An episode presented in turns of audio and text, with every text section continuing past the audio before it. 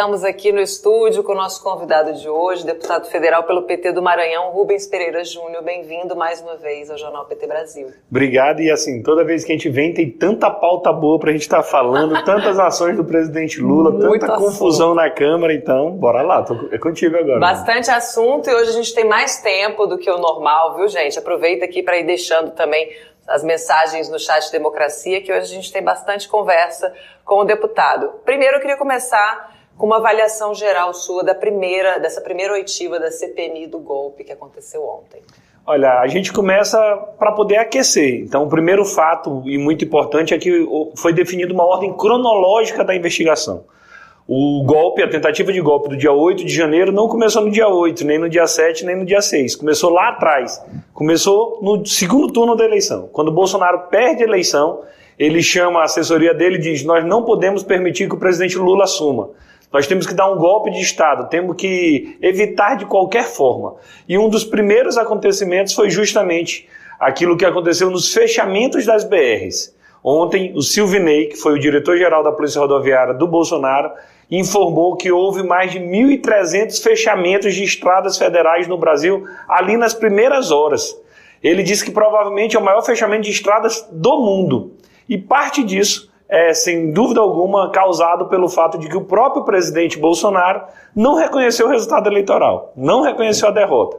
Por isso que ele estimulava um golpe, incentivava as pessoas e isso terminou gerando toda essa confusão. Então não tenho dúvida de que o primeiro passo foi justamente essas, esses fechamentos ilegais das estradas uhum. e que se tivesse sido contido naquele primeiro momento, é, a gente não teria chegado ao dia 8 de janeiro. Deputado, e o Silvinei Vasquez, ele chamou é, essa, essa acusação né, da tentativa de atrapalhar o processo eleitoral de fantasiosa. Ele disse que não passa de uma fantasia, que não havia como articular, toda, mobilizar aquele, todos aqueles policiais sem deixar né, mensagens ou rastros. Ele conseguiu dar uma explicação razoável para aquela quantidade de blitz que foram feitas, principalmente no Norte e no Nordeste? Não. Ontem era a primeira audiência, então ele foi convidado, convocado como testemunha. Ele ainda não estava como investigado. Uhum. Mas as informações que ele deu foram imprecisas e algumas até mesmo inverídicas, mentirosas. Os números apresentados por ele não batem com os números que nós conseguimos no Ministério da Justiça e no site da própria Polícia Rodoviária Federal. O que houve? Houve uma clara mudança de atitude entre o primeiro e o segundo turno. No dia 18 de outubro, o Supremo Tribunal Federal permitiu o uso dos transportes públicos é, para o transporte de eleitores na eleição. No dia 19, tem uma reunião na sede da Polícia Rodoviária Federal, uma reunião sigilosa, onde todo mundo foi obrigado a deixar o celular longe foi presencial, diferente das outras. A ata dessa reunião só foi assinada 40, 50 dias depois. E nós temos indícios de que ali foi tratado o embaraçamento para o segundo turno. Depois dessa reunião, explodiu o número de multas é, nas rodovias brasileiras. Dentre os 10 dias que mais teve multa em 2022, 7 foi na semana que antecedeu o segundo turno. Havia um verdadeiro terrorismo psicológico com o objetivo de dificultar que o eleitor pudesse ir votar. Eu sou do Maranhão. No Maranhão foi impressionante o número de blitz. Nem fazia tanta abordagem, mas isso no WhatsApp explodiu uhum. com a informação: olha, a Polícia Rodoviária Federal está fazendo blitz para não permitir que os eleitores do Lula possam ir votar. O senador Otto Alencar do, da Bahia, ele pessoalmente esteve numa blitz, onde todos os carros que tinham adesivo do 13 eram parados. Os carros que tinham adesivo do outro candidato, esses eram liberados. Então, o número de diárias pagas no período do segundo turno muito maior que o número de diárias pagas no primeiro turno e ao longo de todo o ano. Então, houve um direcionamento claro, provado com documentos, de que era uma tentativa de interferir no processo eleitoral. Isso é crime, está lá no Código Penal, como qualquer, qualquer dificuldade para a pessoa exercer o seu direito de voto. E eu adverti o Silvinei de que ali ele estava com testemunha mas é possível que ele volte na próxima como investigado. Deputado, e depois dessa oitiva de ontem, dá para a gente ter uma ideia assim dos rumos dessa CPMI no sentido de obter provas concretas sobre toda essa trama que a gente tem falado, que, né, que começou a articulação para o golpe que culminou no dia 8 de janeiro ainda no ano passado?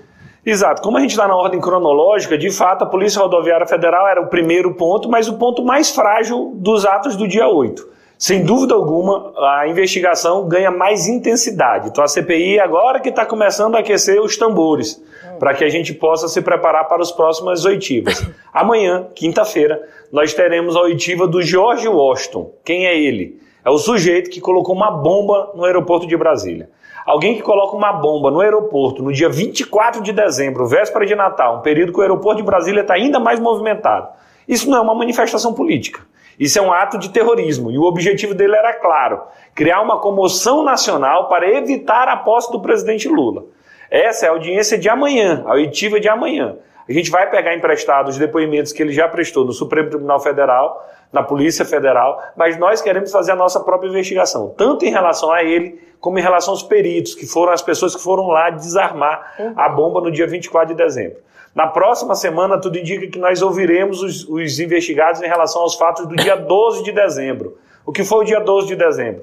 Foi o dia da diplomação do presidente Lula. Uhum. E naquele dia teve atentado aqui em Brasília. Teve tentativa de invasão à sede da Polícia Federal. Eu nunca vi isso. Tentar invadir a sede da Polícia Federal, isso é coisa de terrorista, de golpista, de quem quer um golpe de Estado de fato. Isso não é manifestação política. Naquele dia eles tiveram bomba em vários pontos da cidade, tiveram incêndio de carros uhum. naquele dia para defender um criminoso. Então, é, alguém que tinha sido preso, que tinha sido levado até a sede da Polícia Federal daqui do DF. Em regra, os presos não vão para a superintendência da Polícia Federal. Nesse caso, não sei porquê, vamos descobrir na investigação, ou esse preso lá, o índio, não sei quem, foi levado para a sede da Polícia Federal, que foi justamente onde teve até mesmo anúncio suposto de é, tentativa de, de, invasão ao hotel onde se encontrava o presidente Lula no dia da diplomação aconteceu. Então a tendência é ir esquentando para depois a gente ir atrás dos financiadores de quem planejou essa tentativa de golpe que a Josi Negreiros está aqui no chat Democracia te dá os parabéns pela sua atuação, que tem sido de grande destaque em todos os momentos, né, que exigiu uma intervenção. Josi Negreiros também parabeniza sua fala, diz que ela ficou de alma lavada, assim como os demais deputados e senadores do PT, é, e o Ladir Rodrigues também é, parabeniza aqui pelo seu questionamento ontem. Ele disse que gostou muito. Ele que fala lá de Taboão da Serra, São Paulo. E também na sessão de ontem, o deputado Rogério Correia, do PT de Minas Gerais, apresentou um requerimento para que o senador Marcos Duval seja substituído por seu bloco ou partido. Marcos Duval, gente, ele é investigado pelo STF por ter promovido ataques aos judiciários, ao judiciário nas redes sociais e por apresentar diferentes versões sobre um suposto plano de golpe de Estado aí que envolvia o ex-presidente Bolsonaro, o ex-deputado Daniel Silveira e a gravação de conversas com o ministro Alexandre de Moraes. Vamos conferir essa fala do deputado Rogério Correia. Já temos 16 parlamentares que assinam essa questão de ordem. Essa questão de ordem diz respeito à nossa solicitação de que seja retirado da Comissão Parlamentar Mista de Inquérito e substituído pelo seu partido ou bloco o senador Marcos Duval. Do contrário, a própria legitimidade da CPMI será colocada em xeque, em franco prejuízo ao interesse público nacional na responsabilização dos autores dos atos criminosos e antidemocráticos perpetrados no dia 8 de janeiro de 2023. É inaceitável, inviável mesmo, que um parlamentar que abertamente pregue a ruptura do Estado Democrático de Direito participe de uma comissão que apura responsabilidades dos planejadores, financiadores, estimuladores e autores responsáveis pela tentativa de golpe no dia 8 de janeiro estava falando, né? Além de ter investigação na Polícia Federal, no STF, essa CPMI também tem essa outra particularidade de ter dois investigados né, participando da comissão. Queria que o senhor comentasse a presença é, desse, desses dois parlamentares nessa situação, né, como investigados e que consequências é, podem ter com eles tendo acesso, esse acesso privilegiado a documentos com informações tão importantes, né? O deputado André Fernandes e o senador Arthur Duval. É, minha tese é: investigado não investiga. A gente está na CPI, o Poder Legislativo tem várias funções típicas, como, por exemplo, legislar, fiscalizar, representar o povo. E, excepcionalmente, atuando em CPI, nós chegamos até a ter poderes de autoridade judiciária para promover uma investigação. Só que, nesse caso, a gente deveria ter também as mesmas regras de suspeição e impedimento que tem no Código de Processo Penal para o juiz, ou até mesmo para o promotor, eventualmente é, na fase do inquérito. Então, o nosso entendimento é que investigado não investiga. Então, que nenhum membro que é investigado na comissão deveria participar da comissão. Ontem nós tivemos a aprovação de requerimentos que pediam informações ao Supremo Tribunal Federal. Quando nós fomos votar esses requerimentos, cópia do, dos inquéritos, nós fizemos duas diferenças. Uma, aquilo que tem diligência em andamento a gente não podia ter acesso, óbvio. Uhum. A bike está no meio de uma operação, nós não queremos atrapalhar a investigação. E o segundo ponto, a gente não pediu amplitude máxima da investigação, justamente porque nós temos dois investigados dentro da comissão. Então, constrange a todos os deputados a presença de dois investigados dentro da comissão que deveria investigar. A gente fez a questão de ordem ao presidente, ele não conheceu, ele nem apreciou, ele nem disse sim, nem disse não. Ele disse: olha, não é o presidente da comissão que indica os membros, quem indica os membros é o presidente do Congresso Nacional. Portanto, pegue essa questão de ordem e encaminhe ao presidente do Congresso Nacional. E assim nós fizemos. A questão de ordem do deputado Rogério Correia foi encaminhada, subscrita por vários parlamentares foi encaminhada para o presidente do Congresso Nacional, senador Rodrigo Pacheco, e nós estamos no aguardo de que ele possa responder e não descartamos a possibilidade de judicializar essa questão, uhum. entrar com mandado de segurança no Supremo, para que a gente garanta a isonomia da investigação. Tem gente que entende que se o investigado tiver acesso a informações privilegiadas, isso pode ser caracterizado obstrução de justiça e pode justificar até mesmo uma prisão preventiva. Não é o nosso desejo, mas é uma possibilidade. É isso que o Luiz Pereira está dizendo. Pereira é bom mesmo.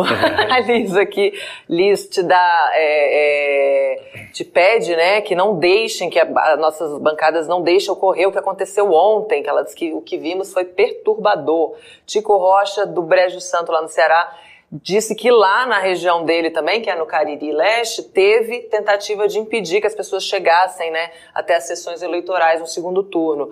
Que o PT Paraná também diz vergonhoso depoimento do senhor Silvinei, conduzido pelos parlamentares bolsonaristas, mentiu descaradamente. A CPMI do golpe de 8 de janeiro tem obrigação para com a população de mostrar resultados. Antônia Aparecida Pereira Rodrigues aqui também disse que você tem que falar na Globo para que todos saibam, principalmente os bolsomínios.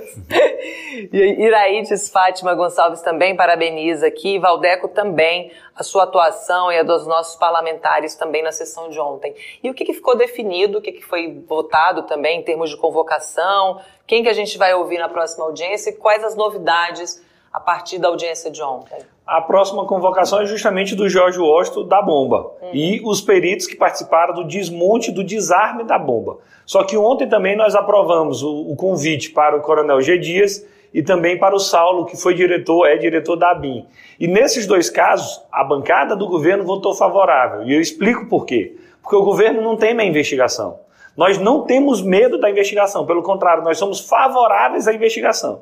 O que nós não permitimos era que na primeira reunião a oposição que não tem voto na CPMI convocasse os membros do governo. Não, aí nós votamos contra. Na segunda, na terceira reunião, não tem problema nenhum. Não há blindagem, o governo não quer blindar ninguém. O governo é vítima desse processo. Nós queremos investigar, porque quanto mais investiga, mais claro fica de que o governo é vítima desse processo. Portanto, nós mesmos aprovamos a convocação do Coronel G. Dias e também do Saulo, com uma condicionante que essa convocação não seja agora. Por quê? Porque nós temos que seguir a ordem cronológica da investigação. A gente está vindo fechamento de estrada, bomba, dia 12, para depois chegar no dia 8. E aí sim, a gente está à disposição é, para poder votar, para ouvir até mesmo integrantes do governo. O presidente Lula já disse: se alguém abriu a porta, nós queremos saber e nós vamos apurar responsabilidades. Não tem blindagem é, por parte do governo na CPMI do, do, do, do golpe do dia 8 de janeiro que apesar de todos os fatos, nessa narrativa ela persiste, né? Que houve colaboração, que o governo Lula permitiu. Como é que está o clima dessas declarações ainda dentro da CPI? Olha, as pessoas de bem do nosso país sabem que essa é uma narrativa absurda. Dizer que o governo tentou causar uma queda dele próprio para se vitimizar. Não, não é isso. O, e, e, a segunda narrativa é dizer, não, a, eles querem transformar na CPI das velhinhas. Não, tem uma velhinha de 200 anos que está lá injustamente. Também é outro absurdo. O que aconteceu é que, de fato, mais de mil pessoas já foram identificadas. que fizeram de fato a invasão na sede dos três poderes contra o executivo, legislativo e judiciário, numa tentativa clara de golpe de Estado para depor o mandato, para interromper o mandato legitimamente concedido pelo povo ao presidente Lula, e por sorte eles foram incompetentes, é, e é isso que a, a investigação final seguramente vai poder comprovar. Então nós não vamos permitir que essa narrativa que é fantasiosa para esconder as responsabilidades deles, essa narrativa tem esse objetivo, ajudar na defesa deles lá no Supremo Tribunal Federal. Uhum. Eles estão usando a CPI para se defender melhor do processo judicial. A gente não vai permitir essa instrumentalização. O que nós queremos é investigação para, primeiro, responsabilizar quem atentou contra a democracia. E, em segundo lugar, para evitar que novos atos como esse se repitam. Mexer com a democracia é caro no Brasil e principalmente é crime. Então nós iremos atuar com muita intensidade sem anistia. A gente tem aqui mensagens também da Joana Dark, ela, ela diz que os bolsonaristas estão todos desesperados com a coragem dos nossos deputados e senadores em prol da defesa da democracia e mandou bênçãos aqui, que Deus abençoe todos Amém. vocês. A Jos Negreiros comenta aqui uma grata surpresa, o deputado Rubens, não o conhecia, é o primeiro mandato, ela é lá do Rio Grande do Sul. É o primeiro mandato no PT, na verdade esse já é meu terceiro mandato de deputado federal, eu antes era do PCdoB, na janela partidária eu me filiei ao PT, atendendo o convite do do presidente Lula, da presidente Gleisi do líder Zé Guimarães, que é o líder do governo hoje, na época era o líder da oposição. Estou muito bem, estou me sentindo em casa. Fiz muitos bons amigos lá, onde eu estava no meu partido antes, mas agora também eu estou ainda mais à vontade. Esse é o terceiro mandato de deputado federal, sou advogado também, mexo em direito constitucional. Então toda essa experiência nos ajuda a hoje estar exercendo o mandato do povo do Maranhão. Fui secretário também no estado, quando o governador era Flávio Dino lá no Maranhão. Então isso tudo nos ajuda a chegar nesse momento aqui para poder fazer esse enfrentamento com muita coragem, com muita altivez, mas também com técnica e até mesmo colocando algumas dúvidas também. Por exemplo, Silvinei fugiu de uma resposta, de um questionamento meu. Uhum. Qual é o questionamento? Ele contratou uma empresa para comprar aqueles, aqueles blindados. Saiu até uma denúncia agora na grande mídia nesse final de semana. Os blindados nunca foram usados, o preço caríssimo, e ele comprou de uma empresa dos Estados Unidos, de um sujeito, se eu não me engano, chamado Daniel Beck, o dono dessa empresa. Uhum. Muito amigo do Eduardo Bolsonaro, da família Bolsonaro. E esse Daniel Beck é tão bolsonarista, mas tão bolsonarista, que no dia do atentado lá no Capitólio, lá nos Estados Unidos, ele estava presente. E isso é facilmente verificado nas redes sociais. Então ele participou do golpe nos Estados Unidos, uhum. foi contratado na superintendência da Polícia Rodoviária do Rio de Janeiro, quando quem era superintendente? Silvinei.